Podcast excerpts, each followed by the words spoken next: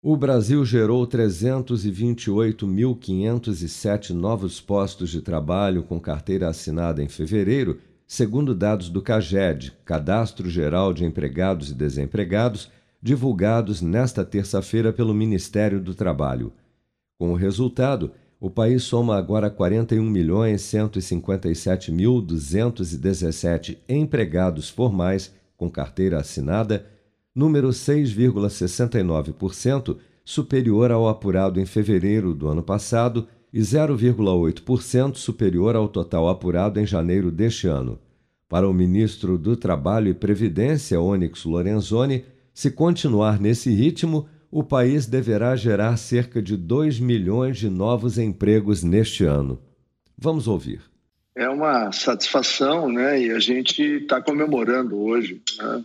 o Brasil inteiro, aquilo que a gente vem fazendo desde 2019, né? simplificando, tirando pedra do caminho, desburocratizando, para permitir que as empresas eh, possam responder da forma como responderam. Né? Os números de janeiro e fevereiro já desmentem todos aqueles prognósticos negativos que nós vimos no final do ano de 2022. As pessoas diziam assim: bom, em 2021 eh, foram gerados 2 milhões 730 mil empregos, mas o ano que vem não vai gerar um milhão.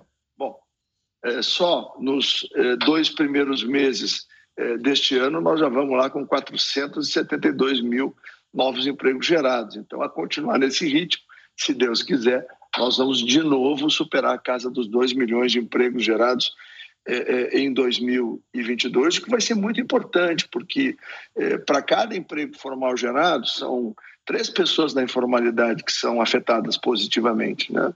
Segundo o CAGED, o saldo positivo de contratações em fevereiro foi observado em todos os cinco setores econômicos, com destaque para o setor de serviços, que abriu mais de 215 mil novos postos de trabalho formais, o equivalente a mais de 65% do total das contratações no país no mês passado. Já em menor escala, também contrataram mais do que demitiram a indústria geral, com 43 mil novas contratações, a construção, com 39.453, agropecuária, 17.415 e o comércio, com 13.219 postos de trabalho preenchidos em fevereiro. Com produção de Bárbara Couto, de Brasília, Flávio Carpes.